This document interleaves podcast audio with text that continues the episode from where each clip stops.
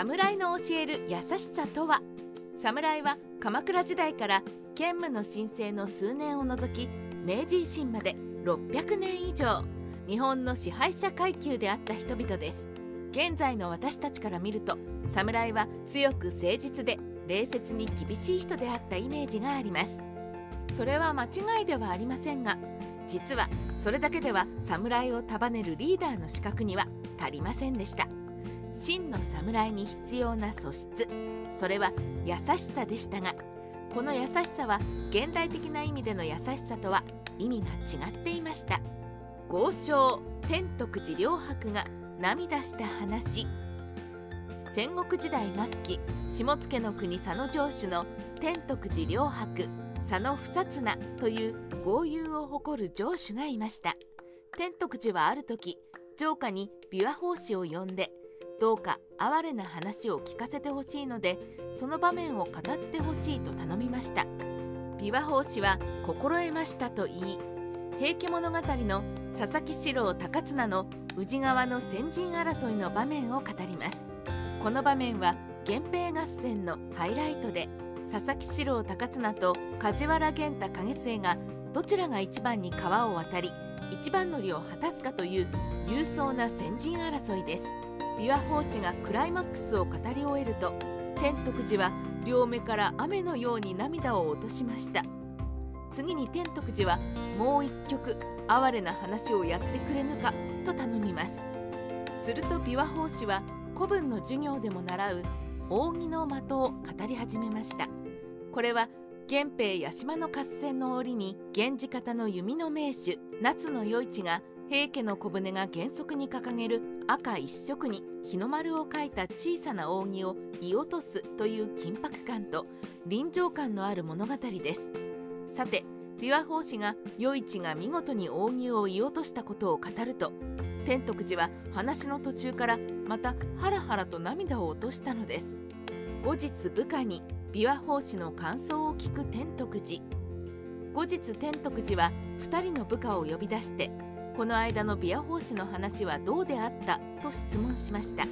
そこで2人は次のように言いました。はい大変結構なものでございました。が一つだけ不思議なことがございます。かように勇壮な話であったのに殿はどうして涙を流されたのですか？すると天徳寺は驚いた顔をして「わしは今日までお前たち二人には命を預けられると思っていたがそれは間違いであったようだ。とがっかりしたのです。さてどうして天徳寺は2人にがっかりしたのでしょうか。侍の優しさとは感受性である。天徳寺は2人の部下に以下のように説明しました。まず佐々木四郎高綱の気持ちを考えてみるがよい。頼朝は弟にさえ与えなかった名馬。正月を高綱に与えたのだ。そして宇治川の戦いで高綱がまたがったのは正月である。もしこの一番掛けで梶原源太景末に敗れたなら高綱は主君頼朝に恥をかかせたことになり二度と生きては戻れない。その悲壮な覚悟を持ち一番掛けを競っているのだ。高綱の心中を思ったら同じ侍として泣かずにはいられないはずである。さらに那須の与一についても天徳寺は那須の与一は源氏の代表として扇の的を射た。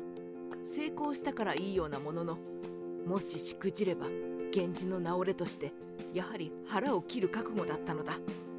その悲壮な決意を知れば与一の見事な弓の腕前も涙なしには聞かれないだろう。侍たる者はそこまで考えて物語を聞かねばならない。天徳寺の言う侍の優しさとは物語の中の人物の心中を思いやるという感受性だったのです。平家物語には心理描写はない。実は平家物語には扇の的については義経に無茶ぶりされて扇の的を射抜くしかなくなった心理が語られていますが内側の一番掛けについては佐々木高綱の心理描写は記載されていません。それどころか高綱はライバルの梶原景末に馬の副体が緩んでいるぞと嘘をついて抜け駆けしたりしたずるいところがある侍でした。普通に考えるとそんなせこいことをしてまで勝ちたいか？と高綱の行為を悪い方に取ってしまうでしょう。しかし感受性が高い天徳寺は何としても頼朝に恥をかかすことはできないという必死の思いが高綱に思わずズルをさせたと考えたのです。侍はどんな時も死と隣り合わせ。天徳寺は侍の行動は常に死と隣り合わせであると断じます。一刻一瞬にも命がかかっている侍の決断はいつも悲壮で哀れでありそれを理解できる人間は過去の武士の一つ一つの行動に隠れた深い悲しみが身にしみてしみじみ泣けてくるものだというのです。それが分からず表面上の勇壮な振る舞いしか見えないようでは常に身を七に置く覚悟ができていない。血気と勢いだけに頼る万有のみの侍でとても命を預けることはできないと考えたのでした。言うに言えない心を組むのが侍の優しさである。私たちは何らかの悩みを抱えた時それを他人に相談できるとは限りません。自分のプライドや葛藤やあるいは他人に話しても無駄だという思いから本当は人の助けが欲しいのにどうしても言えないという時があるのは誰でも思い当たるでしょう。その時言ってくれればいいのにというのでは助けてあげるのは困難です。ここに侍の考えた優しさが強い意味を持つ理由があります。どうせこいつ悩みなんかないんだろうなと切り捨てるのではなく人間はどんな人間でも生きていく上で何らかの悩みを抱えているんだと考えられれば些細なことにまで気をつけて行動を見てあげることができるでしょう。イワンや部下を持つ人や生徒を持つ人なら言ってくれれば相談に乗るよではなく人は本質的に悲しいものだ悩むものだという心で苦しくても言うことができない辛さを知ることができる感受性が求められるのです。ほのぼの日本史ライターカワウソの独り言。本当に強い侍とは強く礼儀正しく誠実であるだけではなく侍とは常に死と隣り合わせの哀れなものだという無限の同情を持ちその繊細な心のひだを見て言うに言われぬ悲しみを見抜く高い感受性を持つ者のことでした。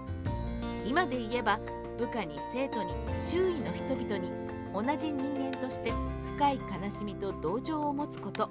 それが侍が大事にした優しさだったのです。